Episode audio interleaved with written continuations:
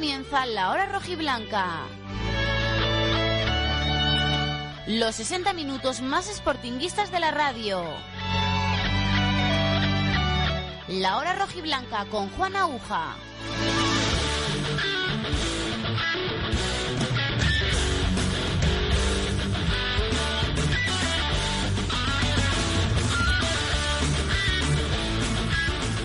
¿Qué tal? Saludos, muy buenas tardes, bienvenidos un miércoles más, bienvenidos a la tertulia desde el restaurante merendero El Cruce, la tertulia de la hora roja y blanca. Cada miércoles estamos aquí hablando del Sporting, como lo sabéis.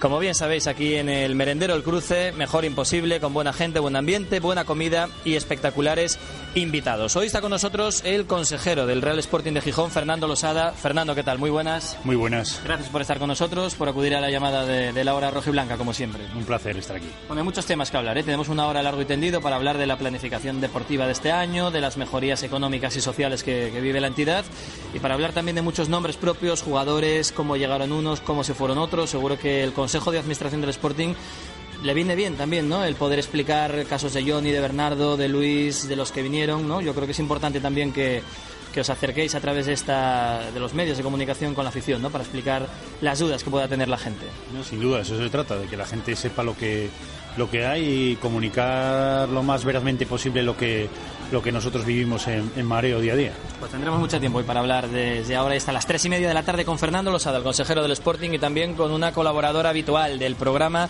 Cada lunes suele estar con nosotros en la tertulia de la afición, solo que ahora como está de moda, Paula Fotorama. Hola Paula, muy buenas. Hola Juan, muy buenas tardes. Le han dado un premio de calidad eh, por su gran labor en apartamentos Moros 41 y además hace nada le ha recibido hasta el Papa. O sea que aquí nos quedamos chiquitos eh, hablando con... No estamos a tu nivel ya, Paula. Bueno, no digas chorradas, aquí somos todos iguales, tanto, tanto en la tertulia como, como en la calle y, y sobre todo en el trabajo. A mí, aunque el reconocimiento haya sido nominativo, yo lo hago extensivo a todos mis compañeros de, del apart hotel, porque por mucho que se esfuerce una, si el resto no, no acompaña, pues pues no vale. Y luego en la otra parte, pues mm, lo único malo de, de la vuelta de Roma fue que, nada, yo cuando tuve la oportunidad de, de- de hablar con el Papa, poco hablamos de San Lorenzo y del Sporting, la Te verdad. había pero- preguntado si le habías pedido por la permanencia o algo.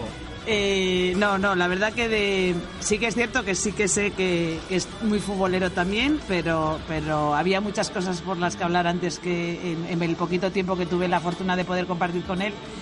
Pero sí que mi primer recuerdo, según puse los pies en España, fue pues el, el 0-5 que nos habían metido en el Calderón, ¿no? Pero bueno, eh, no, pasa nada. Se- no, gafes, se perdieron tres puntos. No se perdieron más que en otro partido. Ya quisieran muchos que se ríen intentan, intentan reírse, que, que ya quisieran muchos perder contra el Barça y el Atlético de Madrid esta temporada. Afamado empresario sportinguista, don Pepe Silverio, muy buenas. Muy buenas tardes. Llevaba yo tiempo detrás de ti para que vinieras aquí a una tertulia de- del Sporting, por fin lo conseguimos. ¿Qué tal? ¿Cómo estás, Pepe? Pues bien, muy amable y, y es recíproco. Yo también tenía muchas ganas de venir con vosotros. Pepe es uno de los viajeros habituales del Sporting, siempre en cualquier desplazamiento. Vemos a los típicos, pues Pepe Silverio es uno de los rostros conocido siempre que está ahí donde el hotel del Sporting y siempre viajero, uno de los insignes de la Mareona, yo creo, ¿no? Pepe, ¿cómo estás viendo este inicio de liga? Bueno, pues eh, un poco el inicio, inicio pues fue bastante bueno eh, para nuestras expectativas y ahora no ha pasado ninguna catástrofe. Yo creo que seguimos en números y hay que sentar un poco la cabeza y pero bueno para eso están los profesionales del club que saben bastante más que yo de fútbol yo soy un modesto aficionado y seguro que lo van a enderezar Muy bien, pues con los aficionados Pepe Silverio, Paula Fotorama y con el consejero del Sporting, también aficionado, antes que consejero, seguro, Fernando Losada. Estamos en el restaurante Merendero El Cruce con la asistencia técnica de Raúl García en el control. Arrancamos en un momento, entramos en materia con el consejero del Sporting, Fernando Losada, desde el Cruce. Restaurante Merendero El Cruce disfruta de la mejor comida tradicional asturiana, amplia carta y variadas tapas, tortilla, jabalí con patatines, picadillo, escalopines alcabrales, postres caseros. Restaurante Merendero El Cruce, Cabueñes, Gijón. Saneamientos Paulino Álvarez. Todo en material de fontanería y calefacción. Radiadores y calderas. Tuberías, accesorios de PVC, muebles de baño, mamparas. Reformamos su baño completo al mejor precio. Más de 25 años de experiencia en venta directa al público y al profesional.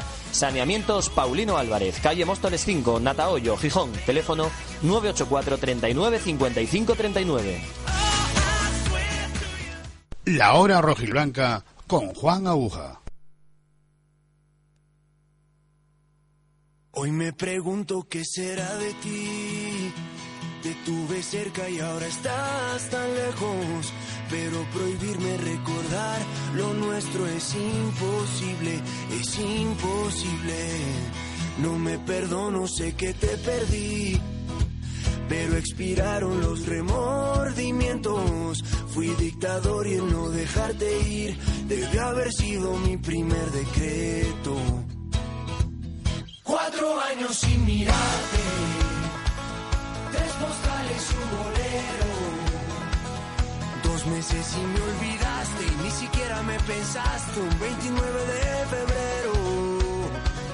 Andan diciendo por la calle que solo le eres fiel al viento. El mismo que nunca hizo falta para levantar tu falda cada día de por medio. ¿Cómo te atreves a volver?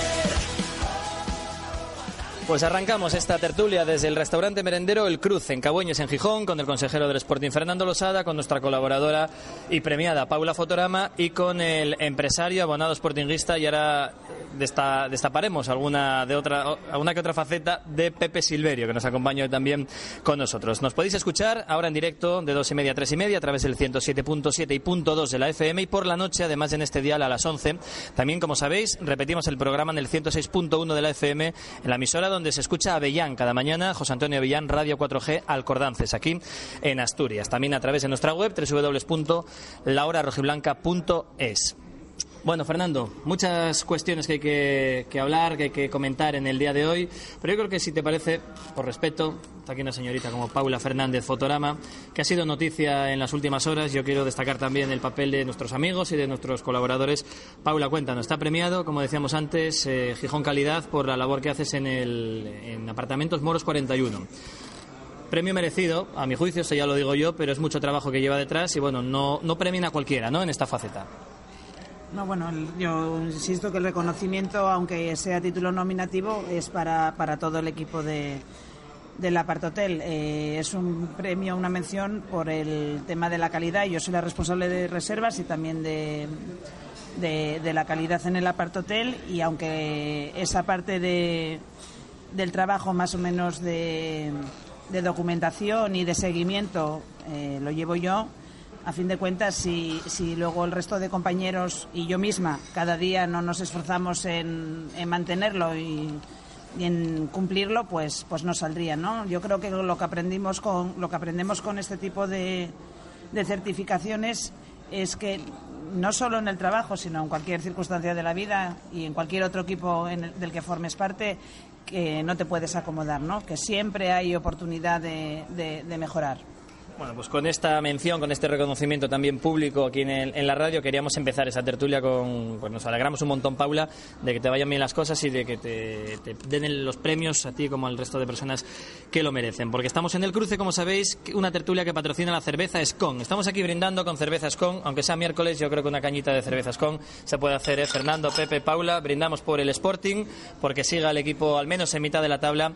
Ya sabéis que cerveza Scon es una cerveza artesana asturiana que tiene dos variedades, una suave de trigo y también tiene una espectacular doble malta con centeno. Y además puedes hacer encargos, pedidos, mandar que te la envíen para probarla en cervezascone.com. cervezascone.com. Cerveza Escon, que además la puedes pedir aquí en el cruce, como estamos haciendo nosotros, fabulosa. Nosotros que somos cerveceros, voy a decir a Pepe, Pepe y yo al menos, luego ya no sé el resto. No, no, yo también lo soy, ¿eh? me, re- me reconozco muy cervecera. Antes era solo sidrera, ahora también soy cervecera. Además es un producto asturiano, un producto artesano, de calidad como es la cerveza Escon, buenísimo, ¿no? Mejor no se puede estar, Pepe. Muy rica, saludable y, y recomendable de pedir. Muy bien, pues vamos a entrar en materia. A ti también te gusta, ¿eh, Fernando? No voy a quedar yo aquí ahora como el que no bebe cerveza. A ver, está muy buena, está muy buena. Muy bien, bueno, como buena parece que es la plantilla del Sporting. Hay muchos, eh, hay opiniones que se contraponen, algunos que pedían que se mantuviera el bloque de los guajes con los canteranos, con tantos asturianos que consiguieron el milagro del ascenso y de la primera permanencia la temporada pasada, pero ahora la, la Liga de Fútbol Profesional ha levantado el veto al Sporting y se ha podido fichar. No sé si se ha fichado tanto, primero porque había muchos cedidos y muchos jugadores que no han querido seguir, o simplemente porque se ha fichado en un año lo que no se ha podido en los dos anteriores, Fernando. Pues un poco por todo. Al final la situación de la plantilla era la que era en cuanto a gente que finalizaba contrato y eso te hace valorar que puedes dar salidas o, o bueno o, prorrogar eh, y luego también porque dos años sin fichar es mucho tiempo y porque al final los grupos también necesitan renovarse, ¿no? Eh, nosotros ya llevamos allá con el Pitu como entrenador que nos el mismo pues pedía una renovación de, de fondo de armario y de vestuario pues para poder incorporar cosas nuevas, probar cosas nuevas y, y eso hacía que necesitáramos incorporar incorporar jugadores. Eh, yo creo que las incorporaciones eh, al menos han sido bastante planificadas por lo que yo seguí desde Mareo.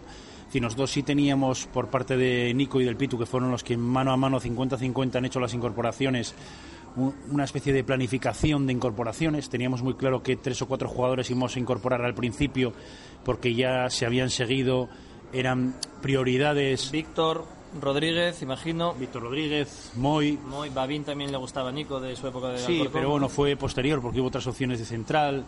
Eh, el portero Mariño, quiero decir que bueno, que había gente que sí estaba muy controlada, que se había seguido mucho el año pasado y que eran unas prioridades para, el club.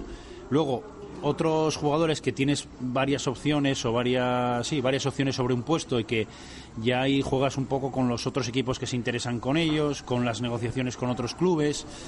Eh, y luego la parte final que estás más pendiente de, de las cesiones ¿no? de, de equipos grandes y que, y que es lo que se cierra un poco al final. Esa era un poco la, el planteamiento estratégico de cómo hacer las incorporaciones. Y luego dentro de eso, pues sí es cierto que nosotros hemos tenido la suerte de traer mm, pues eh, primeras o segundas opciones de lo que queríamos, ¿no? Eh, yo creo que en ese aspecto el, el entrenador está contento con la plantilla que ha confeccionado con Nico, Nico también con su trabajo. Y luego pues hemos dejado una pequeña partida ahí abierta para si por algún problema físico, de salud, de lesión o por lo que pudiera suceder necesitábamos incorporar a alguien en el mercado de diciembre que siempre está ahí y que es un mercado que también te puede echar una mano, te puede ayudar ¿no? a mitad de, temporada. Yo creo que todos coincidimos que la plantilla está más compensada, que hay dos jugadores por puesto, incluso tres, como la portería y con la polivalencia de futbolistas como Lora o como, como Víctor o tal, hay más alternativas, posibilidades para Belardo de jugar con dos arriba, con el 4-2-3-1, bueno, tiene alternativas. Otra cosa es que luego el tiempo lo dirá si mejora la calidad y el rendimiento con respecto a los que había en la casa. Pepe, ¿qué te parece a ti la, confección de la plantilla y, cómo ha quedado al menos las posibilidades que se le han abierto al Pito Abelardo con tanto jugador nuevo y en posiciones que algunas de ellas es verdad que sí podrían estar un poco cojas el año pasado? Hombre, yo lo que sí que creo que hemos mejorado, sobre todo en minutos en primera. Si otros años nos quejábamos de la falta de experiencia de nuestros jugadores, pues este año todo eso está arreglado. Que el cuerpo técnico tenga diferentes opciones donde elegir, eso está es lo mejor. Yo creo que cualquier cualquier jefe de grupo le interesaría tener cuantos más trabajadores para ese puesto mejor. Y lo que dije un poco al principio de la presentación, a la larga los profesionales que tenemos lo van a sacar. Nuestro objetivo, no nos engañemos, que es la permanencia y hablaremos, ojalá, eh, el año que viene en esta misma mesa de que seguimos en primera y que este año ya podemos optar algo más con lo nuevo que venga, pero con lo que tenemos este año yo estoy muy contento. Ah, bueno, lo hemos hablado ya en la tertulia de la afición alguna vez, hay discrepancia, ¿no? Como en todo, algunos que pedían más canteranos, otros que están contentos con que hayan vendido jugadores con, más experiencia. ¿Cómo lo estás viendo tú? Bueno, yo voy a insistir un poco en lo que habíamos comentado en, en una de las primeras tertulias de este año, ¿no? Volviendo la vista atrás, yo sigo diciendo que me parece un verdadero milagro lo que se consiguió tanto el año de- del ascenso como sobremanera el año pasado la permanencia con la plantilla que teníamos, porque evidentemente eh, fue muchísimo punto honor, fue un, exceso de, de- fuerza y de energía y de confianza. Yo creo que, insisto muchas veces también, que creo que el cuerpo técnico consiguió convencer a esa plantilla que podían hacer lo que muchos de los aficionados hasta última hora no creyeron posible.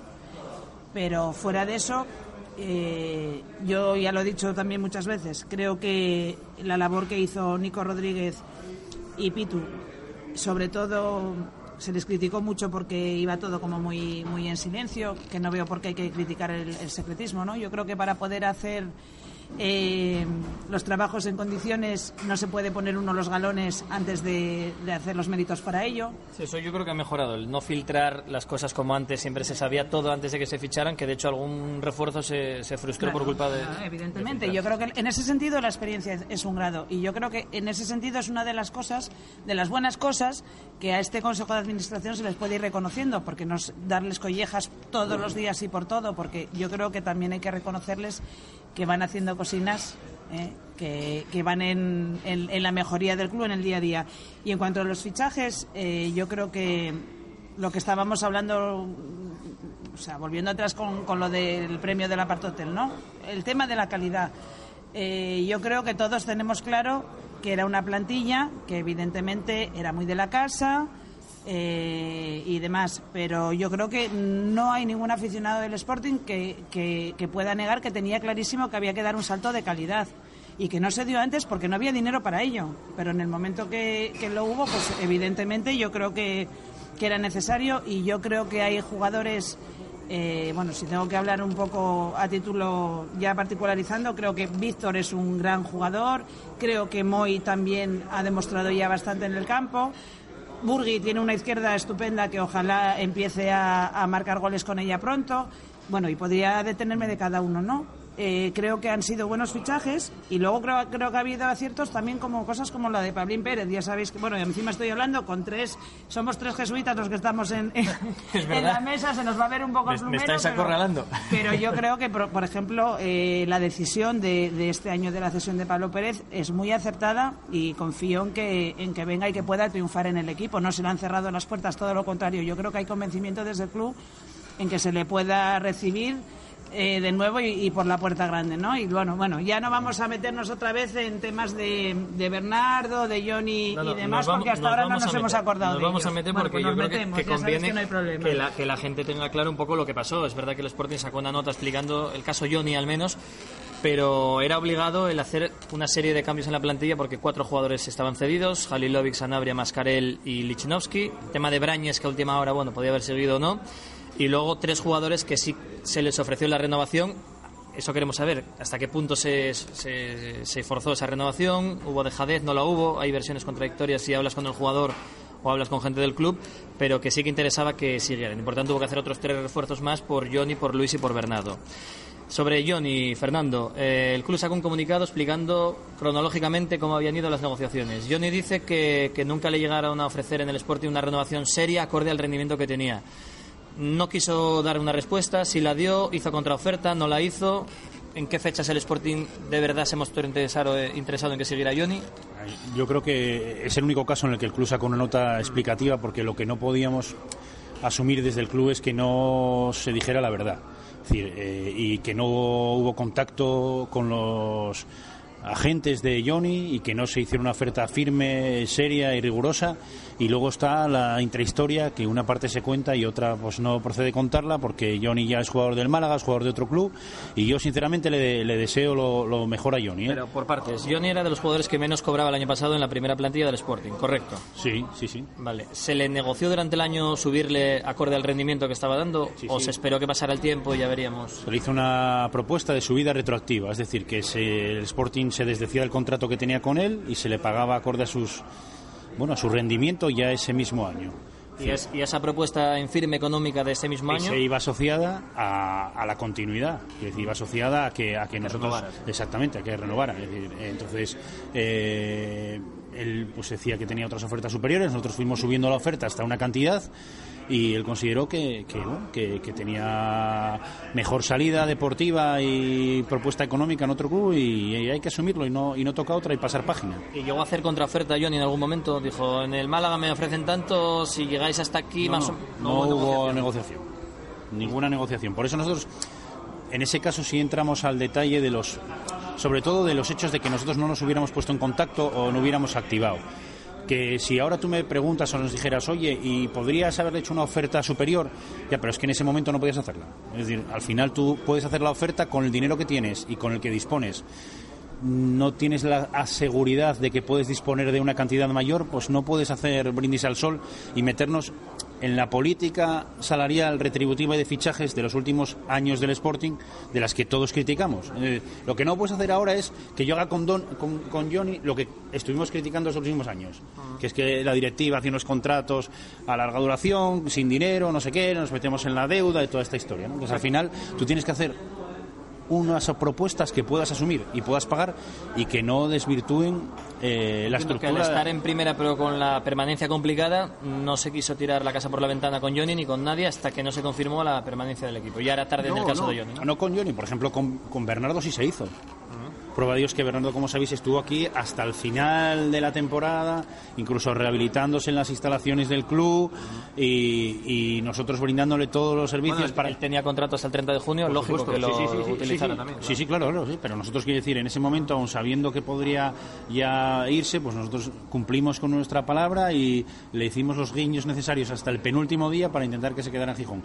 Prueba de ello es que además Bernardo yo creo que salió es decir, de una manera caballerosa con nosotros y nosotros con él. Es decir, es una decisión eh, puramente económica y, y no hay más que decir. Es decir, nosotros en estos momentos, el- la Liga de Fútbol Profesional tiene un problema de competir con la Premier a nivel de salarios. Es decir, pero es que no es que lo diga el Sporting, lo dice porque hay muchos jugadores que están jugando con salarios mucho mayores a los que ofrecen el Sporting en equipos recién ascendidos y en otros que son medianis de la tabla que roban jugadores equipos de alto nivel de la Liga Española. Entonces, pues la Premier maneja mucho dinero, más que la Liga Española por el momento y entonces bueno pues compite con unos sueldos que nosotros no podemos llegar a ellos Pero llegasteis a pensar que Bernardo se iba a quedar cuando le hicisteis la última oferta, no sé Bueno, si pues pasaba del millón de euros. sí, siempre comentó. teníamos esa puerta abierta porque él nos decía que seguía valorando. Entonces al final, pues hasta un mes antes de irse, pues nosotros teníamos, contábamos con, con Bernardo. Y al final no pudo ser. Y, Y al final tenemos a dos grandes centrales que son Babín y Amorebieta y estamos jugando con yo creo que un- con gente que es solvente atrás, la gente yo creo que que valoró bien nuestro esfuerzo de fichaje a Morevieta, que tenemos a Mere ahí también y a, y a Babín, y que tenemos tres muy buenos centrales. Eh, no sé si del nivel o más de los que teníamos el año pasado. Por último, Luis Hernández ya se sabía desde tiempo atrás que había aceptado la oferta del Leicester, que también económicamente era muy superior y más jugando ahora la Champions como lo estamos viendo, y ahí ya hubo poco, poco que rascar, ¿no? Exactamente, al final Luis pues se decanta por jugar una competición europea, entrar en la Champions y cobrar el triple que le dan en Gijón, pues nada que decir. Es decir, es que ahí nosotros no podemos competir ni deportiva ni económicamente. Bueno, pues explicado al menos la versión, ¿no? Del tampoco hay por qué Consejo. hacerlo, perdóname, tampoco hay por qué hacerlo, porque claro. evidentemente llevamos bajando años y paños de que estamos en la situación económica en la que estamos precisamente por hacer ese tipo de, de alardes que, que- que no se deben y entonces pues no hay por qué hacerlo. Y además mm, yo creo que tenemos que tener en cuenta una, una cosa bien clara. Mm, El amor que los aficionados sentimos por el club y por los colores no tienen por qué sentirlo los jugadores, porque entre otras muchas cosas ellos tienen un periodo de vida profesional como futbolistas muy cortos y la gran mayoría, el tema económico lo van a poner por encima de otras circunstancias. Si bien es cierto que a lo mejor en condiciones parecidas o muy similares, veas el caso de Bernardo, que estuvo hasta última hora aguantando el decidir o no, él hubiera puesto a lo mejor en valor lo a gusto que pudiera estar en la ciudad y demás, yo entiendo que ellos estén buscando una mejoría eh, eh, no solo eh, económica, yo entiendo que un jugador quiera jugar como está jugando Luis Hernández competiciones europeas, vamos a ver, es que cada uno nuestro trabajo queremos llegar a lo más alto posible. Ahora, el caso de Johnny, para mí, para, desde mi percepción es diferente. Yo creo que Johnny tenía clarísimo en enero que se iba del Sporting. Y también creo que no tenía convicción de que el Sporting se pudiera mantener en primera como para que el club le pudiera ofrecer realmente una oportunidad económica muy superior. También me recuerda el caso de Johnny, no sé si os acordáis de Roberto, que el año que subió el Sporting a primera ya tenía firmado con Osasuna, es verdad que cobraba el doble, pero no tenía garantizado que el Sporting subiera a primera y dijo, bueno, pues me voy a... pri-". Y al final casi bajó Osasuna y subió al Sporting, tuvo suerte de que se mantuvo, ¿no? Y al final, hombre, Pero está en su derecho también de decidir. es cierto lo, que, lo que dice Paula, que la vida de un futbolista profesional, pues de 10 a 15 años, y eh, si puedes coger un buen contrato, mm, muy bien, pero mm, en el caso de estos tres que estamos hablando, Bernardo, creo que no me equivoco, no ha debutado en la Premier, está jugando, eh, ya totalmente recuperado de la lesión, está jugando en la Liga de Reservas. Luis eh, ya está entrando un poco más en los planes de Claudio Ranieri. Oye, que ya dio una asistencia en Champions, ¿eh? Ya saque de banda, ya- precisamente. Ya le, ya le pusieron el mote allí de catapulta. un- un inciso, al final los inventos de Sandoval valen para la Champions, ¿eh? ¿os dais cuenta? eh? Deja, deja, no, no, no, no me fastidies la tertulia ya. ¿eh? Un, poco, Pequeño matiz. un poco lo que quería decir es eso, que no creo que todo sea la pasta y el dinero, porque a lo mejor es tu último gran contrato, porque no se te ha visto en el escaparate. Y luego vemos a jugadores como van vagando por ligas europeas, permíteme la expresión, atracando a equipos y a lo mejor no deciden, decir, en el caso de Bernardo y Luis, si se hubieran quedado, yo creo que tendrían un 90% de estar siendo titulares en la Liga Española, creo. Mucho tendría que haber cambiado la cosa y su rendimiento, ¿no? Oye, ¿decidieron eso? Pues lo decidieron. Lo de Johnny, bueno, se ha quedado en una liga de primer nivel, está siendo titular, eh, bueno, a Johnny todos le conocemos. Aquí se le quería y se le pasaban ciertas cosas porque era de aquí. Eh, vamos a ver que funcione, ¿eh? yo quiero que el chaval funcione y sí que creo que es sportinguista. Pero es pasado. Vamos a ver, pero yo, es le, pasado. yo le de- yo le deseo lo mejor, pero no se nos puede olvidar que estuvo vagando por la segunda B y por equipinos, con todo mi respeto, me refiero por, por, por, por, por la categoría y- hasta que el Pitu le devolvió la confianza. Que vale que posiblemente si el club hubiera podido o se hubiera adelantado un poquito antes a mimarle un poquito más, a lo mejor las cosas hubieran ido de otra manera, pues no lo sé. Pero que realmente mm, insisto, creo que él tenía claro muchos meses antes de que terminara la, la temporada lo que quería hacer de su vida, desde luego. Y yo creo, como aficionada, que durante muchos partidos, en muchas ocasiones, le salvó el golín que valió en su momento unos puntos. Porque No, yo creo que Johnny fue fundamental, ¿eh? tanto en el ascenso como en la permanencia, al César lo que es Bueno, el César. Aparte sí, de sí, asistencias, sí, sí, de goles. Sí, sí, pero, pero la, pero la liga es todo un año. No se puede hablar de las últimas jornadas. Espera, es que Estamos según eso Sanabria tampoco aportó nada. Jugó, metió goles en cinco partidos. No, bueno, yo ahora estamos hablando Bien, de bien, Johnny, pero es que si hablamos de- No, no, de no me que desvíes, no siempre va a rendir al ahí- 100%, Ahí claro. sí que me gustaría meter en un bretafer Ataca, Paula, ataca. y, y preguntarle, porque sí que es cierto, yo creo que, que Johnny tenía clarísimo ya y posiblemente tuviera hasta firmado o no, bueno, que, que se iba a ir a, a- otro equipo, ¿no? Fuera el Málaga o fuera otro. Pero mm, yo creo que la, sí que es, sí que es de, de, de resaltar su actitud hasta última hora con el, con el equipo. Pero a mí me gustaría saber si esa, esa buena actitud por parte del jugador con, con su equipo y con sus compañeros también tiene algo que ver, pues porque el club, en cierta manera, bueno, evidentemente tendría que ser económicamente, no creo que unos miminos de, unos consejeros le valieran simplemente para funcionar como funciona hasta el final. No, no, está claro, sí, sí, sí. Aquí todos eh, recompensamos y retribuimos según los esfuerzos.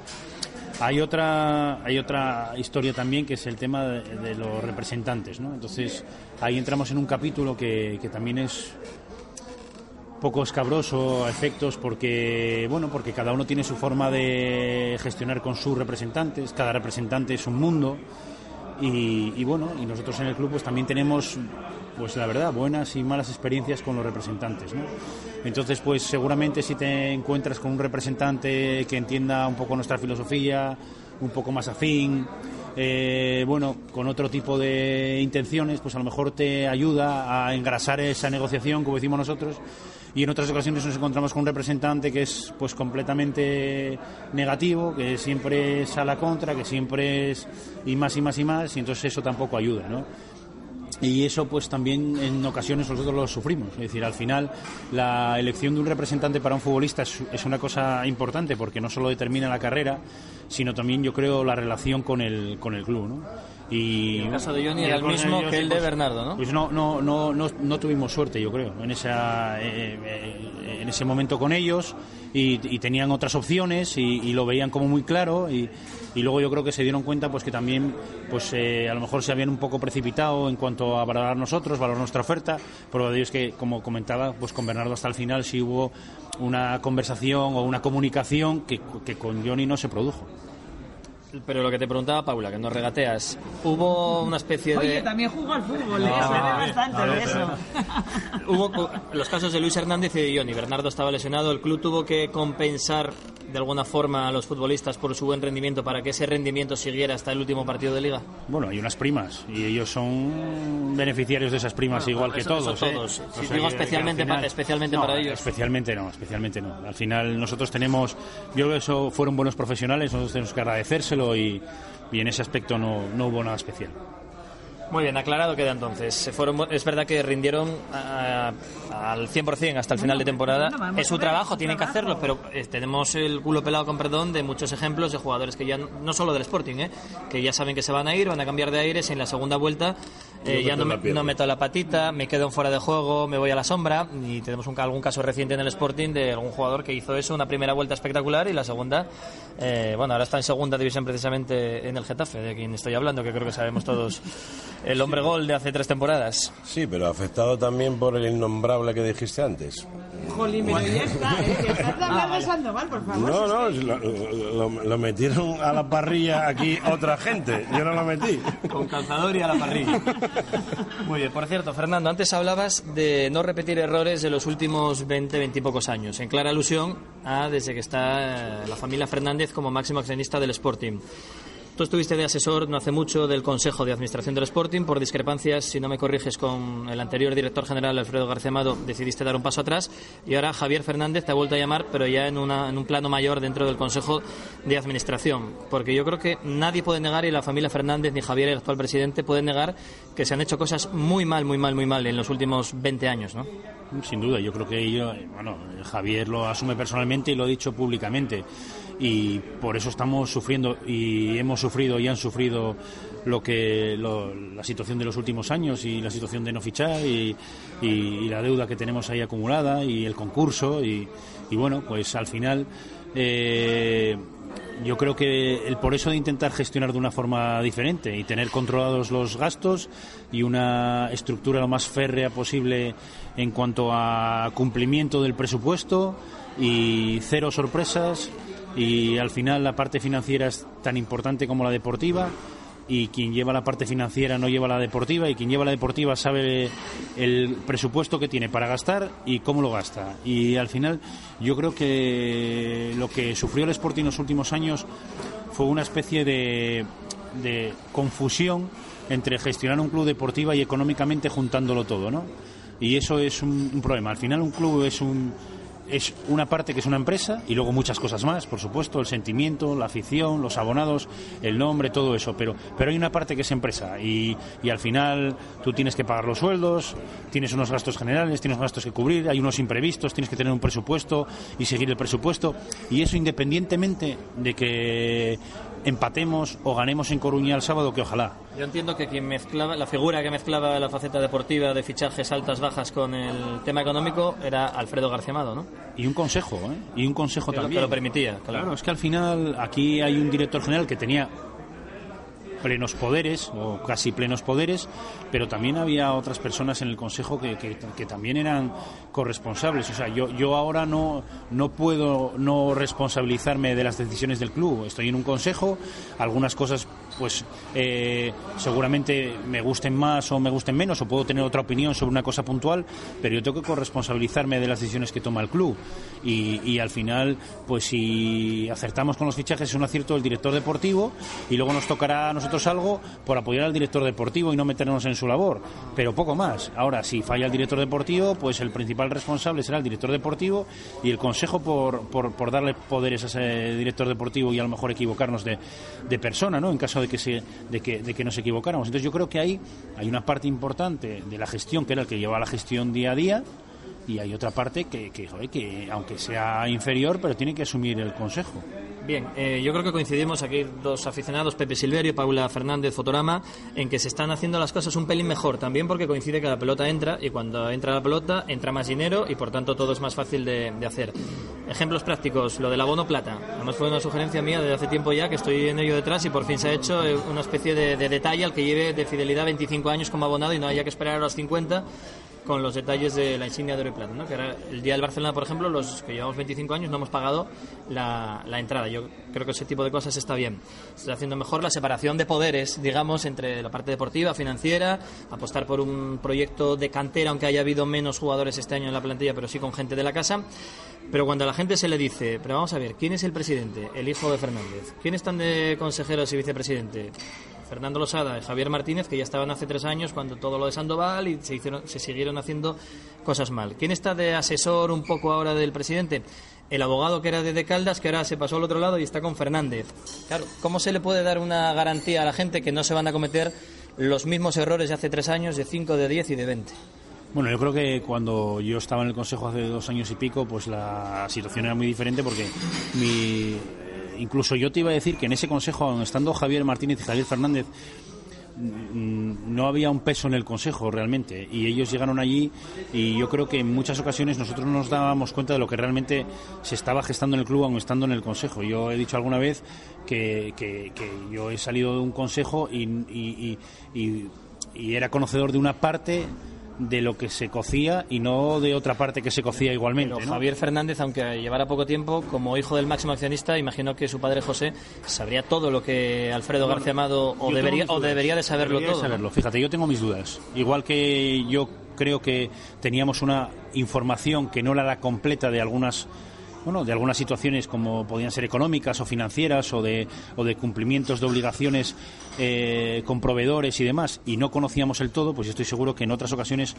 ni la propiedad conocía, conocía el todo. ¿eh? Esa es una impresión que yo te puedo decir que no que es una veraz que yo tengo, es una verdad que, que conozco de estar dentro porque nosotros, bueno, pues al final hemos compartido confi- confidencias y, y recuerdos y cuando te acuerdas con aquel consejo hablamos de este y de este de este contrato y luego resulta que nos encontramos que el contrato pues tenía algunas otras cosas que nosotros desconocíamos, ¿no? Por ejemplo, el de Doyen, famoso, ¿no? Bueno, por ejemplo, el de Doyen. Es decir, no, yo, yo nunca vi el contrato de Doyen ni leí el contrato de Doyen, pero es que yo, eh, Javier Fernández no conocía el contrato de Doyen.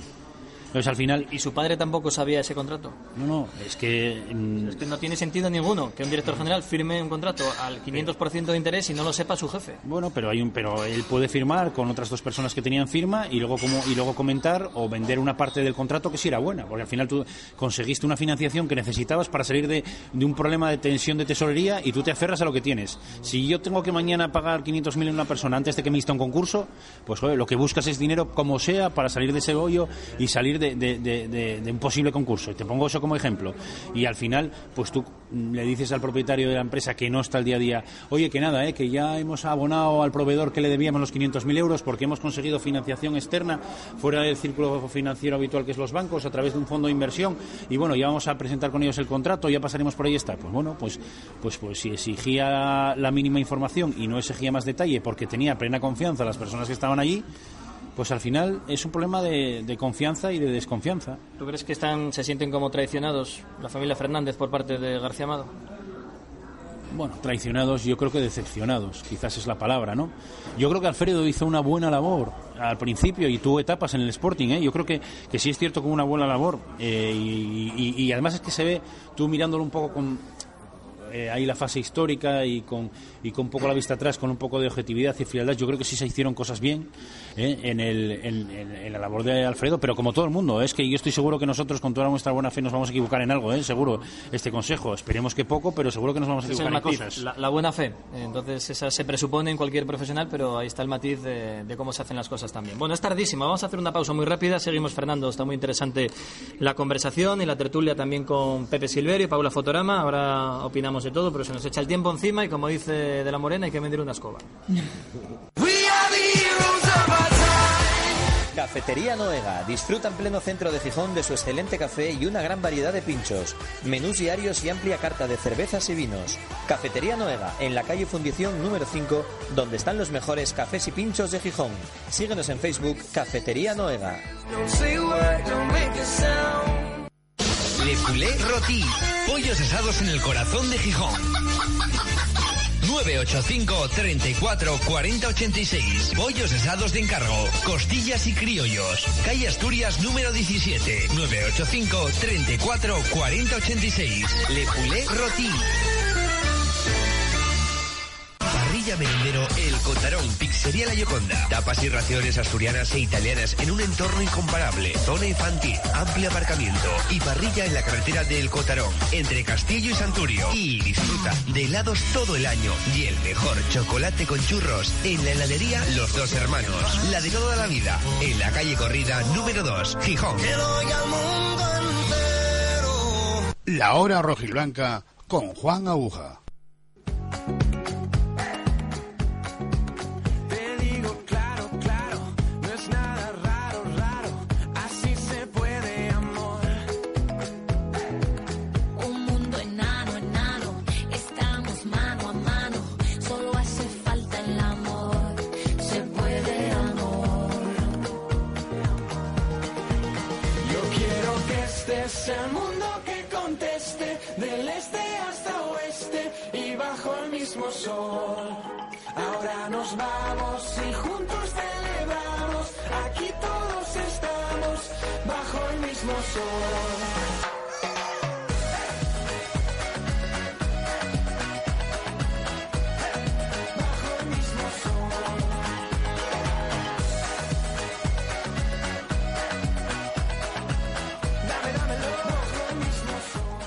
Continuamos en directo desde el restaurante merendero El Cruce para la hora rojiblanca, para Onda Peñes, para Radio Alcordances 4G y también para www.lahorarojiblanca.es, donde a cualquier hora del día y de la noche, a partir de esta tarde, cuando subamos el programa, podrás escuchar la tertulia con Pepe Silverio, con Paula Fotorama y con Fernando Losada. Estábamos hablando, Fernando, pues de los últimos años en el Sporting, del cambio que se está, o las bases que se están sentando para un cambio en la gestión, aunque sea al final misma propiedad, misma familia, pero yo creo que se están mejorando algunas cosas, sobre todo porque la pelotita entre, porque está mejorando la, la cuestión. ¿Qué os parece a todo lo que estamos hablando hasta ahora, Pepe, sobre misma propiedad, pero parece ser que al menos con Martínez, con Losada, mm, distinto, distinta intención por lo menos de hacer las cosas con un poco más de sentido que hasta ahora.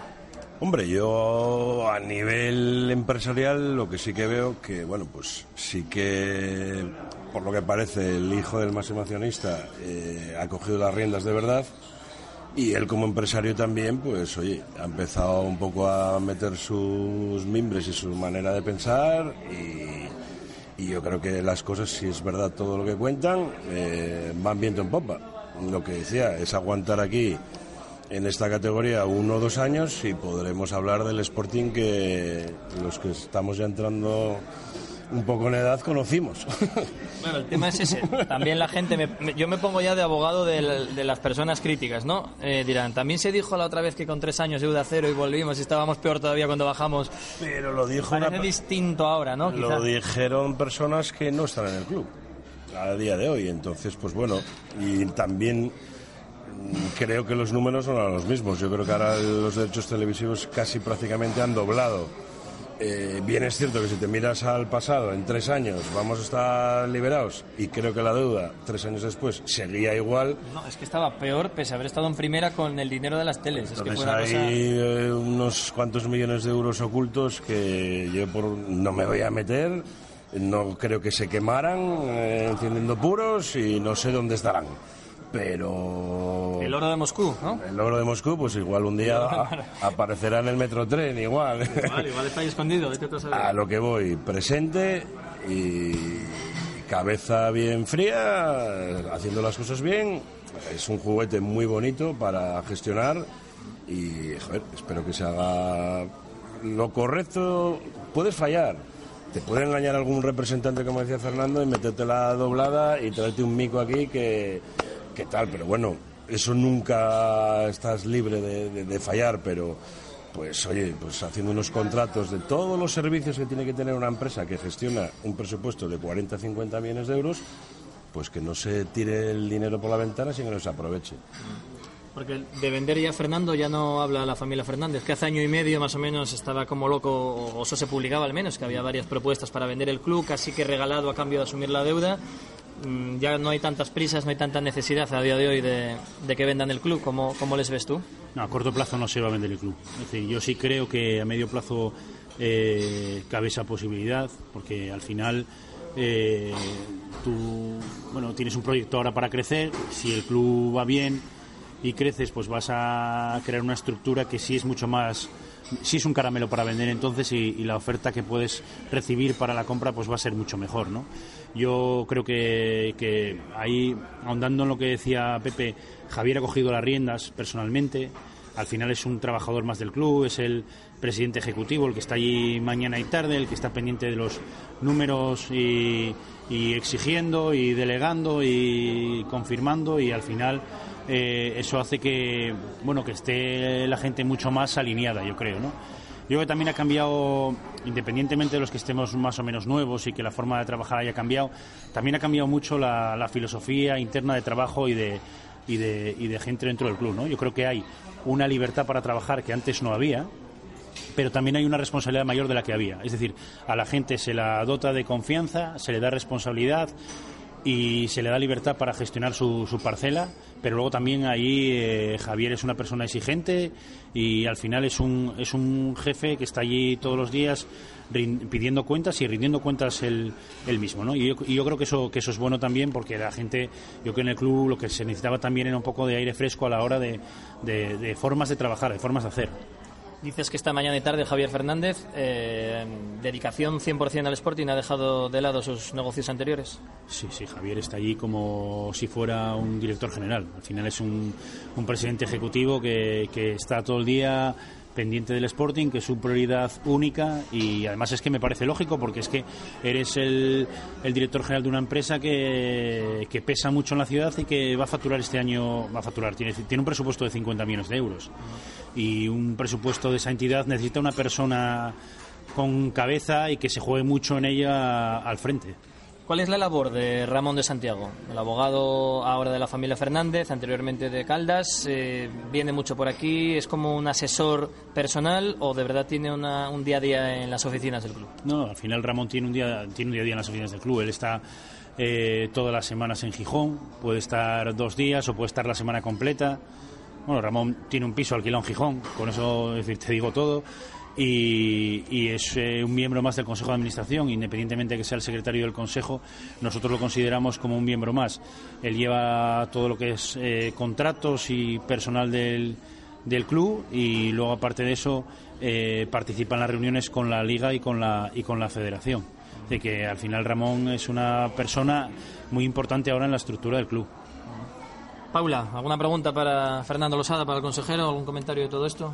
No, yo creo que lo que, o sea, lo primero, igual que estamos pidiendo a esta nueva plantilla, eh, que hay que darles partidos, bueno, pues a ellos en, Hay que darles minutos. A Fernández a hay que dar minutos, que tuvo pocos, ¿no? En sus, aspe- en sus en sus nuevos aspectos hay que dárselos también. Yo creo que hay que reconocerles algo, que es que creo que han aprendido que zapatero a tus zapatos. No puede haber una persona, nadie, ninguna persona sabe mucho de todo. Y creo que ahora en este momento lo que tienen bien claro son eh, las parcelas en las que tiene que estar dividido el club, tanto a nivel de gestión deportiva como económica, incluso la parte de comunicación creo que también ha, ha- cambiado un poquito, ¿no? Eh, son detalles pequeños, pero yo creo que es de- de reconocimiento público eh, después de- del inconveniente que hubo en el partido con el, con el tema de racismo y demás, la respuesta rápida que hizo el club. Bueno, pues mm, son pequeñas cosas, son pequeños detalles, pero un grano no hace un granero, pero sí que ayuda al compañero, ¿no? Eh, hemos hablado poco, pero os recuerdo que la camiseta este año lleva una nueva publicidad. Supone económicamente una- un nuevo ingreso en el club. Ahí está cuatro marcas, ¿no? En el uniforme del Sporting, si no me equivoco, Fernando. Tenemos Chino, Halcón, Eso. Telecable y Gijón, ¿no? exactamente exactamente y bueno Ah, y las nombres para ir ahora a cobraros la cuñina, ¿eh? a ver si... No, a ver, eh, al final es que nosotros en la camiseta tenemos un producto que tenemos que comercializar y lo que intentamos es rentabilizar lo máximo posible. Eh, tenemos la, la, la- la contratación con el ayuntamiento que finaliza este año, que es un tema que tenemos ahí que, que negociar con el ayuntamiento y, esa pues es una de las posibles modificaciones cara al año que viene, que, que la marca Gijón no sea la, la principal. Pero bueno, es una decisión que nosotros mm, queremos que tome el, el ayuntamiento. Nosotros hemos hablado con todos los grupos municipales, les hemos expuesto que, que agradecemos mucho la, la subvención y que, pero que si prefieren dotar esa cantidad económica a otra cosa del ayuntamiento, que nosotros seguiríamos teniendo Gijón en la camiseta de otra forma, pero que les eximíamos de, del patrocinio, porque entendíamos que, bueno, que a lo mejor en estos momentos pues preferían destinarlo a otras cosas, ¿no? Y que sí es cierto que en su tiempo, en su momento pues fue importante y vital para el Sporting, pero que en estos momentos ahora no lo es. O sea, seguiría estando la- las letras de Gijón en alguna parte del uniforme del Sporting, a coste cero entiendo yo, que se Sí, le... sí, sí, a coste cero. O y se a- le descuenta del tema de las marcas o... No, no, al final nosotros el convenio que tenemos con el Ayuntamiento firma este año, negociaríamos un nuevo convenio y, y lo incluiríamos en algún, alguna parte de la equipación y tendríamos la, el- la delantera, el pecho presente para poner una, una marca comercial que aportara más que, que el Ayuntamiento. Se han publicado estudios, imagino que los tendréis, que mm, se habla de en torno a millón y medio de euros lo que puede costar que un equipo de primera división de la Liga Española eh, porte una marca en el pecho, en la, en la camisa, y el ayuntamiento da 600.000, es el convenio, entonces igual vienen por ahí, ¿no? Eh, que gracias, bueno, pero el os lo ayuntamiento- regalamos, pero dejándonos el hueco para poner el, el No, que... el ayuntamiento da 600.000 por eso y más cosas, o sea, que recibe. O sea, es decir, que al final nosotros si fuéramos a, a mirar el contrato, pues a lo mejor está poniendo 250.000 por eso, ¿no? Pero no es un tema económico, es un tema más de compromiso con la ciudad y de, y de buenas, sensa- buena, bueno, buenas relaciones que hay con el Pero que ayuntamiento. quede el hueco libre para hacer caja, ¿no? Hombre, también, es decir, que al final nosotros lo que no podemos hacer es eh, obviar ofertas que nos pueden, nos pueden llegar. Y hablando de hueco libre, hablando de ayuntamiento y de hacer caja, pregunta obligada. El Molinón, el famoso apellido del Molinón. ¿Hay de verdad empresas interesadas en pagar cuánto dinero? ¿Cómo está el tema, Fernando? Hay consultas, consultas a nivel muy básico y preliminar. Nosotros por eso lanzamos el debate ahí a la calle, porque al final es una decisión del ayuntamiento. Es decir, el- eh, es propiedad del ayuntamiento y nosotros lanzamos ese debate para que el ayuntamiento, en caso de que se diera ese hecho, pues tuviera una opinión más o menos eh, fundada ¿no? sobre el asunto. En ningún caso sería eliminar la palabra al Molinón, porque el Molinón es el campo más antiguo de España y nosotros hacemos muchísimas cosas por el Molinón que, que seguramente mm, tengamos que poner encima de la mesa ahora en la negociación con el ayuntamiento, porque todas las obras que, se, que hemos tenido que asumir este verano para poder cumplir con los compromisos de la televisión y la liga han sido muchísimas que en otros campos están asumiendo los ayuntamientos y que aquí está asumiendo por entero el Sporting y, y al final pues eh, es una posibilidad que se abre, se da, el ayuntamiento opina y nosotros pues obedeceremos, no, no queda otra. Vale, y en vez de un globo sonda, ¿no era más fácil coger el teléfono? Señora Morillón, te llamo, soy Javier Fernández o soy Fernando pero- Losada, ¿qué le parece si hacemos esto? Bueno, pero al final no es tampoco señora Morillón, es decir, al final es el- los grupos municipales al, al completo y, y sobre todo porque es como queda pendiente ese nuevo convenio, pues es una cosa que nosotros nos gustaría incluir en ese nuevo convenio. Y en caso de mm, posible comercialización del apellido del Molinón, ¿podemos hacerlo? Sí. ¿Con qué limitaciones? Sí. ¿Cuánto importe? Sí. ¿Qué llevaría el ayuntamiento de este importe? ¿Cuál es el destino de ese dinero? Pues este, pues ya está, pues lo, lo tenemos avanzado, ¿no? Que eh, no, no se hizo así como tú dices también porque al final pues fue fruto de una tertulia, conversación como esta, que de manera así un poco informal pues el presidente soltó y al final pues se Pero lo, montó lo la bola. tenía ya en mente de soltarlo en algún sitio, ¿no? Sí, hombre, claro, eso tiene siempre en mente... Eso no se improvisa mucho, ¿no? No, siempre tienes en mente soltar alguna cosa porque al final oye, aprovechas los medios para contar cosas nuevas, ¿no? Y que venga una agencia de publicidad y te, de Madrid y te diga, oiga, ustedes el Molinón cuánto? Pues, pues, pues espere, mire, no sé ni cuánto, ni si sé si puedo. Porque el planteamiento del Sporting, ¿qué sería? Repartir beneficios, emplear ese dinero. En la, la recompra de mareo se especula, se, se plantea la posibilidad de que vaya el dinero para el ayuntamiento y se vaya descontando de la recompra, por ejemplo, que salió ya en esta tertulia alguna vez. No, no, no, no. No, no, nosotros ahora tenemos una, una negociación abierta con el ayuntamiento para todo eso y no hemos hecho ningún planteamiento. O sea, cuando digo el ayuntamiento es que, por supuesto, con el equipo de gobierno, con quien tenemos un trato excepcional, pero también con los grupos municipales a quienes invitamos este verano a Mareo. Han acudido todos a Mareo. eh, algunos no conocían Mareo y yo creo que les hemos expuesto la parte económica de este año, cómo está el club, nuestras necesidades, lo que queremos del ayuntamiento, lo que esperamos de ellos y les hemos dicho y les hemos dicho que les convocaríamos a otra reunión para comentar un poco lo que nosotros que consideramos que debería incluir el convenio con el ayuntamiento este año porque necesitamos que todos los grupos lo apoyen. Al final es una es una decisión de pleno municipal y tenemos que contar con la colaboración de la mayoría de, de los concejales. Pero esto sería a medio plazo, corto plazo. Sería porque de aquí a 30 de junio. tendría que aparecer primero la empresa que quisiera poner su apellido al molinón, que pusiera la claro. pasta encima de la mesa. Pero hay, hay negociaciones avanzadas con esta No, agencia. No, ninguna negociación avanzada. Está, fue un mero sondeo que nos hicieron y ese sondeo nosotros lo hemos transmitido a la opinión pública. Oye, Pepe, tú como afamado empresario, ¿puedes dar el apellido al Molinón con tus múltiples empresas? Claro, claro. Pero eh, entonces la seguirían llamando el Molinón. El Molinón, oye, yo decía en broma, digo, ya que quiere la familia Fernández ponerle apellido, que lo ponga ello, que sea el Molinón Ferpi, ¿no? Sería una opción que pusiera también el... El Molinón Ascensores del Cantábrico, ¿no? Bueno, pues o- otra cuñina, puf. Yo... No ni- pagues hoy ni fregando los cacharros. A nivel empresarial, yo es una propuesta que la veo estupenda. Más si cabe cuando siempre se va a seguir llamando el Molinón. La gente de Gijón lo vamos a seguir llamando el Molinón y los aficionados. Oye, y se aparece una empresa privada, que no pública, lógicamente, pues como ocurrió como ocurrió con el Sadar en Pamplona, pues oye, estaban los hombres que iban casi también a desaparecer y demás, oye, apareció el Reino de Navarra, el gobierno de Navarra, y puso ahí creo que 3 millones de euros.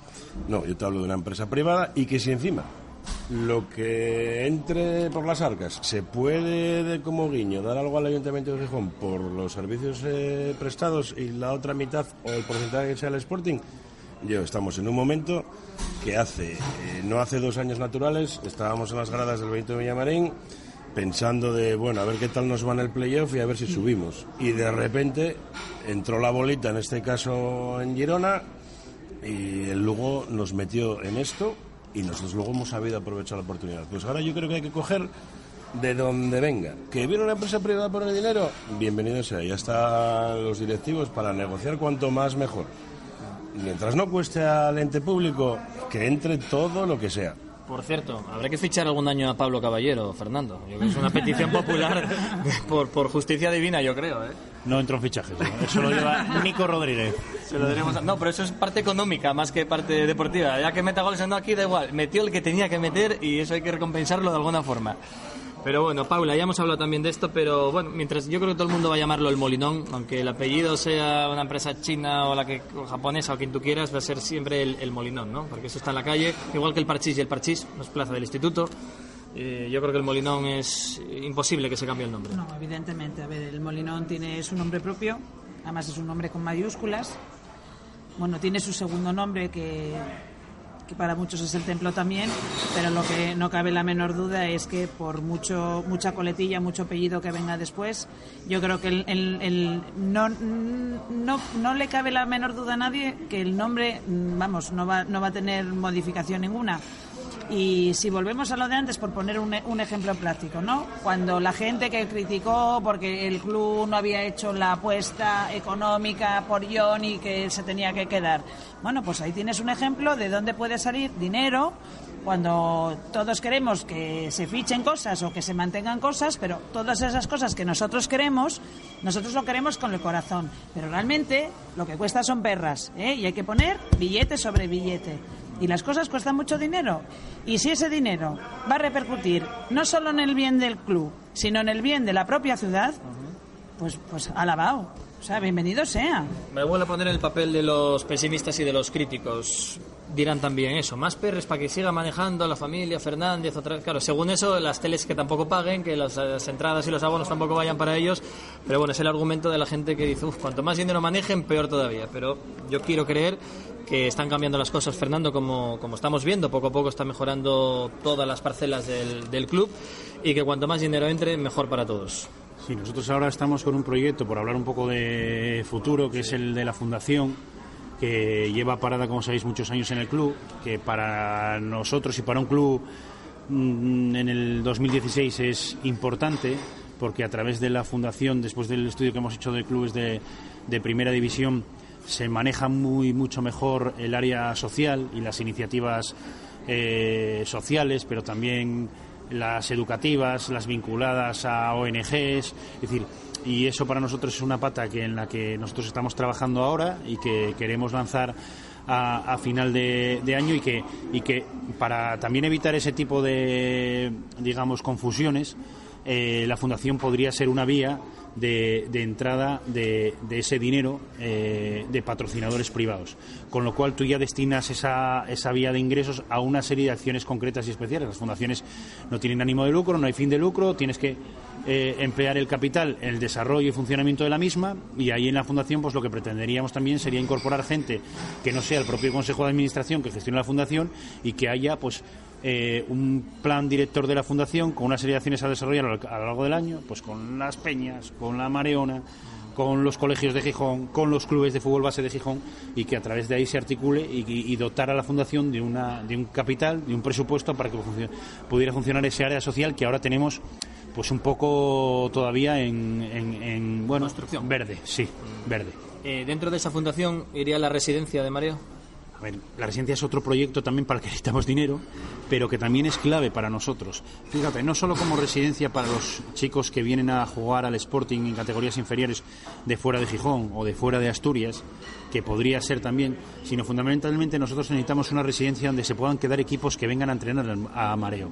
Y nosotros ahora tenemos ofertas de, de equipos de chavales o equipos profesionales de otros países que les gustaría pues hacer su pretemporada en Mareo o hacer su parón de invierno en Mareo. Aquí estuvo hace poco el Lokomotiv, si no me equivoco. Eso es, y nosotros tuvimos la oferta del Newcastle para venir aquí a hacer la pretemporada y no teníamos una residencia para ofrecerles para que pudieran tener nuestros campos en mareo y un sitio con un gimnasio nuevo que hemos cambiado ahora, con unos campos de hierba nuevos que hemos regenerado ahora y una eso pues una infraestructura donde quedarse, dormir, concentrarse, ver partidos y demás que necesitamos pues para qué, para al final para crecer, Juan. Nosotros necesitamos tener cosas en el club que sirvan que el, que el club crezca y crecer es pues tener una infraestructura a la última y que nos permita traer equipos de fuera y chicos de fuera.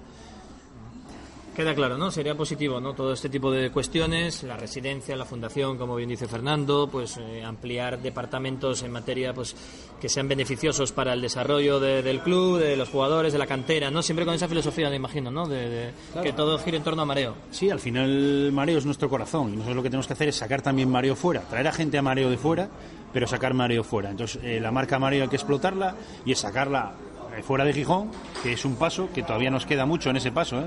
Aunque nosotros seamos eh, un equipo o el equipo más importante de Asturias, nos queda nos queda otro otro paso a dar y luego sacarla fuera de, España, que, que es donde nosotros tenemos, yo creo, nuestro mercado. No- no, eh, Mareo tenemos eh, Mareo tenemos en Logroño también, que es una pieza más, pero tenemos que sacarla fuera de España. Muy bien, Mareo, pieza fundamental y sobre lo que debe girar siempre un club como el Sporting, como Lezama del Athletic, como Zubieta de la Real Sociedad. Es un poco las canteras tienen mucho que ver con el fútbol norteño, ¿no? Con el fútbol británico y en España el fútbol de- del norte, ¿no? No sé por qué el fútbol viene de allí, porque es como la pureza, ¿no? Que vemos siempre el fútbol, eh, todo lo contrario, este fútbol moderno, ¿no? Que con tema de las teles. Mira, no hemos hablado nada del señor Tebas, Fernando. Si quieres hablamos en la Liga de Fútbol de los horarios, pero yo creo que ya hemos hablado mucho, ¿no? Largo y tendido. Pero sobre Mareo tiene que girar siempre todo lo del Sporting, Mareo, está muy bien esto que está diciendo de la residencia, de la fundación. Sí, hombre, yo lo mareo, pues como fuera muchos dicen el mareo, pues oye, eh, el mareo, claro, lo que dice Fernando, hay que potenciarlo. eh, no sé cómo estarán esos contratos de recompra. Para mí sería una prioridad, por mucho que ahora los terrenos valgan mm, infinitamente menos de lo que en su día por el urbanismo, etcétera, etcétera. Pero bueno, mm, lo que tiene que ser es un tema deportivo, no un tema especulativo. De, vamos a recomprar mareo porque luego dentro de 10 años vamos a venderlo para unifamiliares. No, es para lo que dice Fernando, pues para hacer unas, unas eso- instalaciones de primera, que es de lo que somos, y eso, pues para acoger equipos. Yo, yo muchas veces voy a ver los campus de verano y está precisamente lleno de gente de Lezama, padres con sus niños aquí, pues porque allí el Atleti pues no tal. ¿Y dónde van a buscar? A Mareo. No les da por ir a Valdebebas. Les da por venir aquí con el chaval aquí, pues oye, pues porque confían. Luego van a ver dentro, eh, dicen, coño, eh, esto igual está, todavía les queda un poco, ¿no? Pues para eso estamos, para eso está esta gente, para que lo ponga en la calidad que nos pertenece. No, bueno, yo creo que con lo que han dicho Fer y Pepe está todo dicho ya, ¿no? Eh, Mareo es nuestra nuestro buque insignia, ¿no? Todo, todo, todo sale de ahí, ¿no? Lo bueno, lo malo y lo regular, además. Y, y bueno, eh, hay que cuidarlo, hay que mantenerlo. Yo hace muchos años estuve en las instalaciones de Lezama y me parecían estupendas y maravillosas, pero creo que siempre pecamos de poner siempre más en valor lo de fuera que lo que tenemos en casa. Y creo que tenemos un valor im- importantísimo y creo que se es consciente de ello y que se tiene mucho interés en cuidarlo y en, y en mantenerlo, ¿no? Y en, y en sacarle todavía más, más provecho y, y más partido a lo que puede dar de sí. Yo creo que se tiene mejor imagen de mareo de lo que es el Sporting fuera de aquí que aquí. Cuando Sí, preguntan... sí, sí, sin ninguna duda. Sin ninguna siempre. duda, pero Uno siempre como con este y triunfa. con otras más cosas, ¿verdad? Triunfa más fuera de casa que en su propia casa. Pero el otro día, creo que en una rueda de prensa lo dijo el mister, ¿no? Pito Velardo. Dice, "Ve, yo voy por allí y son todos lagos y vengo aquí y no me dais más que palos. Vosotros los flores por periodistas. la calle, voy por fuera y aquí me y dais que palos. sois la leche, ¿no? Pero, pero eso en todo, yo creo que siempre es más reconocido Nadie fuera es profeta en su tierra, como que, se suele que dentro. Pero bueno, oye, que siga Mareo sacando guajes. Que siga sacando guajes. Hablando de mareo, Fernando, eh, ¿cómo están las relaciones con el Oviedo por el tema de, de aquellos chavales que hubo cambio de orilla de uno de un lado al otro? ¿Ha mejorado algo las relaciones institucionales? No, no son malas, ¿eh? Unas relaciones cordiales, cada uno en, en su sitio y Dios el de todos. Quiere decir que cada uno sabemos dónde estamos y no hemos tenido en este caso ningún problema con ellos reciente y eso, o sea que nada, una relación cordial. Pero seguiría sin haber amistosos en verano, aquella Copa Principado, no se plantea de momento, ¿no? Bueno, no, no, no está planteada, ¿eh? También supongo... lo que debían de aquella? También, también porque... Eran 9.000 9.000 euros el Había último, ¿no? un, había un pufo por ahí que no quisieron pagar, pero bueno, supongo que lo habrán solucionado. ¿Tal pagaré por ahí por las oficinas o, o- o no se supo más? No sabemos. No, en pesos, no, en no. pesos mexicanos. No consta, ¿no? No consta. Pero bueno, que eso, al final ya sabes que eso es cuestión de, de un promotor, ¿eh? Al final también eso es, un- es cuestión de, de que alguien lo mueva, de un patrocinador, al final de que, de que encaje un Va, poco... va a llegar la tele esta catarí y va a decir, voy a ponerse aquí a jugar a FIF, pero que jueguen contra el Oviedo y vendemos aquí como que es el gran derby del norte de España, que lo es, por otra parte, y lo vendemos. Y por último, Fernando, tema escabroso en cuanto a las últimas semanas, hace dos semanas habrían los medios nacionales con todo esto, el tema de Marcelino, eh, la denuncia del Rayo, el, Getafe, el Sporting se ha mantenido en un discreto silencio, porque yo creo que no le atañe para nada lo que haya hecho, dejado de hacer Marcelino el Villarreal, el Sporting ha jugado su partido, ha ganado, el Betis ha jugado su partido y ha ganado, pero de algún modo salpica porque lo que queda de puertas para afuera es que Marcelino, como yo del Sporting, se dejó y por eso el Sporting está en primera, que si no estaría en segunda. Soy el resumen de Chigre o de taberna castellana o madrileña. Pero entre los rumores de Chigre es mejor no hacer caso, caso omiso, porque al final el presidente del Villarreal no nos cita en ningún momento. Eh, Al final nosotros hemos sido muy rigurosos siguiendo este tema por si teníamos que tomar alguna medida. Eh, incluso posteriormente nosotros hablamos con él y él nos dice personalmente que, que nos eh, pide disculpas porque él no quiso en ningún momento hacer mención a ese partido expreso que era que él hizo allí refirió unos hechos de lo que sucedieron la temporada pasada que se refería a partidos y a otras cosas y que, y que bueno que se entendió por ahí pero que, que en ese él no quería hacer pues ninguna mención a ese partido en concreto y nosotros entendimos que lo mejor era dejarlo pasar. Al final nadie nos cita que en los bares digan que no sé qué, no hay ninguna investigación abierta, la liga nos ha- no, no nos ha comunicado nada, entonces a nosotros no nos metan en un baile en el que no estamos invitados. No, y aparte que es absurdo. Vamos a ver, el Sporting había sumado un montón de puntos a lo largo de todo, la- de todo el año antes de llegar a ese partido. Y quien no había hecho los deberes son precisamente los equipos que se quejan. Y a los que precisamente el Villarreal Claro, Y, y había que mirar, había que mirar sus partidos también, esas cosas extrañas Pero que va- pasaron. No, no, y evidentemente es que además, a ver, es que el Villarreal tampoco ganó sus partidos contra ellos. O sea, es que Ya, es- lo que vamos a que, ver, bueno, y es que pues nosotros aquí- habíamos llegado hasta ese momento con los puntos. ¿Qué pasa? ¿Que nosotros nos mantuvimos por esos tres puntos? No, señores. Habíamos sumado a lo largo de la temporada muchos más para poder llegar a esa oportunidad de llegar a esta jornada y sacar esos tres puntos y mantenernos. ¿Sabes qué me parece tan absurdo que todavía haya debate con este tema? No, no hay debate porque afortunadamente. Bueno, y me sea, parece durísimo que a una persona como Marcelino, o sea, se le se- obliga vamos, a salir vamos, a una rueda vamos, de es prensa que que, me- que afortunadamente después de esa rueda de prensa y esa rectificación del presidente de Villarreal hizo que a vosotros los periodistas, no, no- no a los de aquí, lógicamente, a los de fuera, se callaran un poquitín. Bueno, ahí interviene también un poquito el, el señor innombrable, como es donde van, es el señor Tebas. ¿eh? Sí, Porque al bueno, final- otro que tal baila que Claro, el otro día dice que claro, merece la sí, pena, o sea, que a a la Liga le interesa que el Madrid y Barça ganen, ¿no? Entonces dices, bueno, pues vaya, y que él es del Madrid.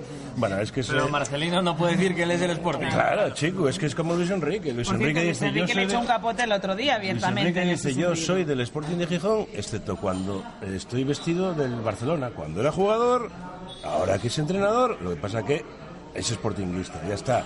Mm, ¿Qué pasa? Que el otro día Luis Enrique por dejar Messi porque no pudo venir por lesión, por dejar el banquillo a Iniesta, Rakitic, eh, Jordi Alba, titulares, está intentando regalar el partido al Sporting. No, coño, hace unas rotaciones y. Mira, hablando de las rotaciones, una cosa muy rápida. Yo lo de mm, lo de partido a partido, todo eso de partido a partido me parece una milonga de- del cholismo, de, me parece una comedia, porque si tú piensas partido a partido no estarías haciendo rotaciones. Y este año, por ejemplo, el capricho del calendario ha tocado que nosotros somos la parte rica del sándwich que forman Atlético Madrid y Barça. ¿Qué quiere decir con esto? Que todos los equipos entre Madrid y Barça se enfrentan contra el Sporting. Todos nos van a querer comer. Cosa que nosotros no supimos aprovechar en Balaídos el otro día, que era nuestro sándwich. El Celta es nuestro sándwich entre...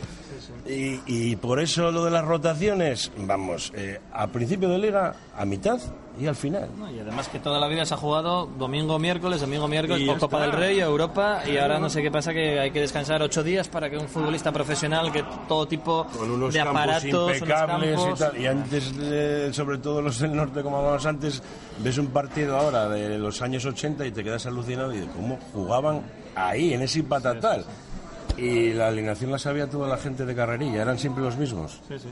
Pero bueno. Bueno, el fútbol moderno que decíamos antes. Por cierto, ¿vas a ir a La Coruña, Pepe? Pues mira, este año no. No, te iba a preguntar si vas a volver en Vespa, como a Vigo.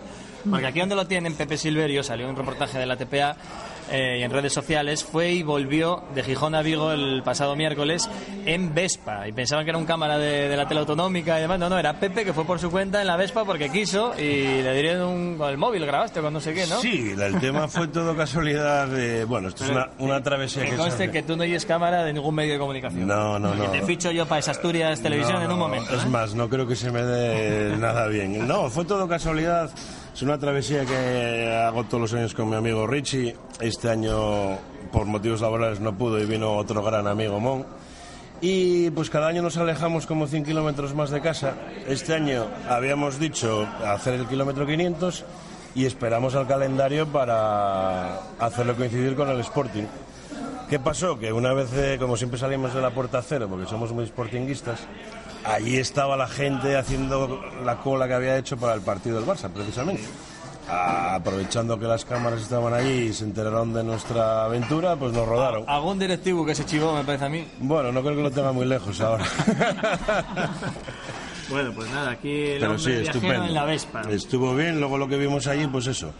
Un poco lo que os dije hace unos minutos.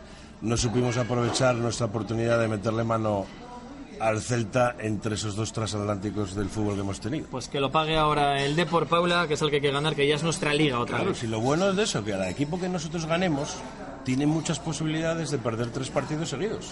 Eso es lo bueno. No, bueno, es que nosotros tenemos una liga y nuestra liga es completamente diferente a los equipos que están jugando eh, todos los años competición europea o que están de- del, del décimo puesto para arriba en la tabla. Yo lo dije a principios de temporada. Confío que este año no suframos hasta la última jornada y que sea una fiesta al Molinón en el último partido contra el Betis. Y que si cuatro jornadas antes estamos ya con la permanencia asegurada, seré es que feliz. Cuatro jornadas antes es quedar mm, décimo primero. Pero vamos, a, pero vamos a ver, Pepe. Es que es muy complicado. Estamos por ahí, estamos Que ahora sí, decimocuartos empatados con el décimo, puntos. Insisto, sí, pero sabemos que esa no es nuestra posición en esta liga. Bueno, bueno, bueno. Bueno, yo, yo, Hombre, yo sabéis fir- que yo, a mí me firmo el gusta... décimo- ser décimo séptimo, pero oye, ¿quién te dice que Osasuna, Granada, Alavés, Eibar... Bueno, pues todos eh, tal, esos hay seis o siete equipos por debajo. son los que son de nuestra liga y son a los que tenemos que puntuar siempre. Intentar ganar y puntuar a esos. Nosotros no. Insisto, hemos, nos han metido cinco eh, los colchoneros, nos han metido cinco los culés. Vale, hemos sumado 12 goles en una jornada, pero cada partido que hemos perdido han sido únicamente tres puntos, no son más. Así es, y por eso hay que salir adelante y que el Pitu no se nos enfade, que yo creo que está metido, pero no le gustan tampoco. Que no se valore, ¿no? Lo que dijo el viernes, que no se valore las tres primeras jornadas y haya habido algún medio de comunicación y algún, algunas redes sociales donde se han dado palos al equipo por, por los malos resultados. Pero yo creo que firmamos estar como estamos, Fernando, acabar decimocuartos, decimoquintos y decimoséptimos también. Sin ninguna duda. El objetivo es la permanencia. Y eh, la liga es muy larga. Hay que tener paciencia. Paciencia con los jugadores nuevos.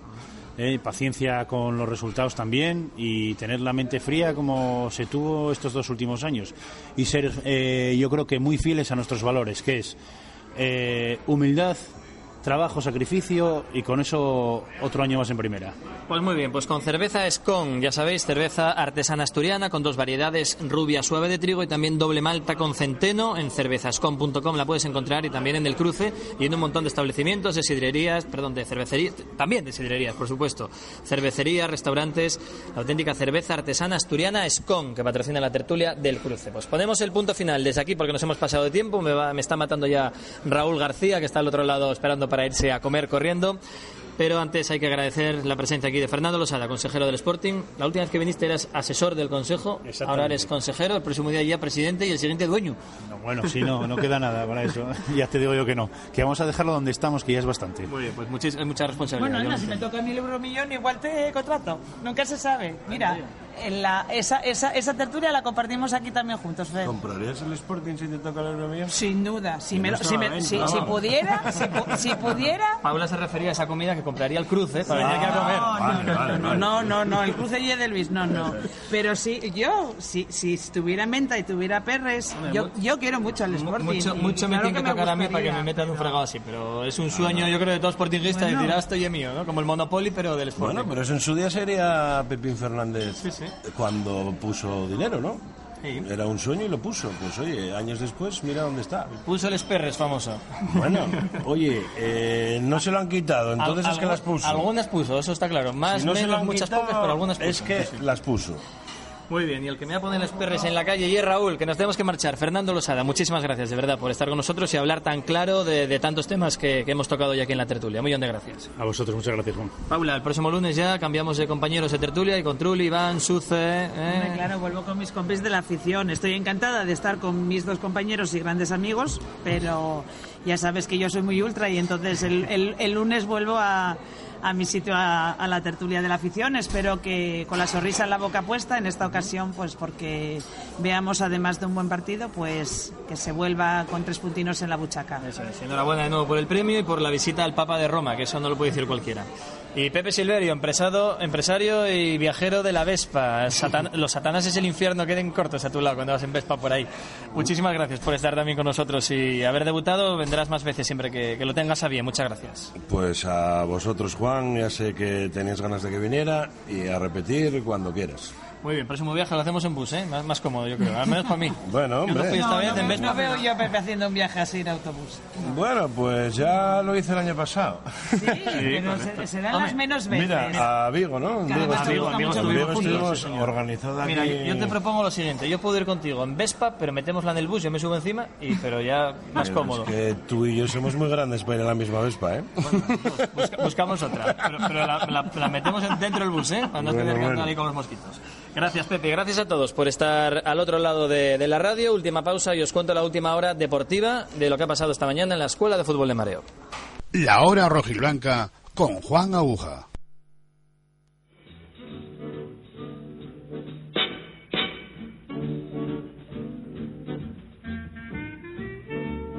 Un placer, un placer haber contado hoy en la tertulia desde el restaurante Merendero El Cruce con los invitados que hemos tenido, con los aficionados y colaboradores del programa Paula Fotorama y Pepe Silverio, además del consejero del Sporting Fernando Losada, analizando toda la actualidad y todos los últimos años también del Sporting, aquí con nosotros hoy en directo desde el restaurante Merendero El Cruce. En cuanto a lo deportivo, hoy ha entrenado el equipo por la mañana, puerta cerrada en la Escuela de Fútbol de Mareo. Abelardo no va a poder contar con casi total seguridad con Nacho Cases, que tiene una micro rotura de grado 1, no parece nada grave, pero será complicado que llegue a tiempo para estar al 100% el sábado en el partido de Riazor frente al Deport. Pero a cambio, el Pito Abelardo va a recuperar a Xavi Torres, que ya entrena con total normalidad con el resto de sus compañeros, al igual que Fernando Amorebieta. Así que dos noticias buenas: Amorebieta y Xavi Torres reincorporados al grupo, y la mala que con casi total seguridad va a perder para el partido de Riazor a Nacho Cases. Mañana entrena el equipo de nuevo a las diez y media en la Escuela de Fútbol de Mareo. En esta ocasión va a ser a puerta abierta, así que todos todo el que quiera puede ir a presenciar la evolución del entrenamiento de mañana jueves. Veremos si el Pito hace partidillo o nos va dando alguna pista de cara al posible once titular que saque el próximo eh, sábado en Riazor. En cualquier caso, lo contaremos mañana a las dos y media de la tarde. Ya sabéis que hoy repetimos el programa a las 11 de la noche y mañana, como digo, a las, 11, y- a las dos y media, la hora rojiblanca va a volver a empezar. Gracias, hasta mañana, adiós.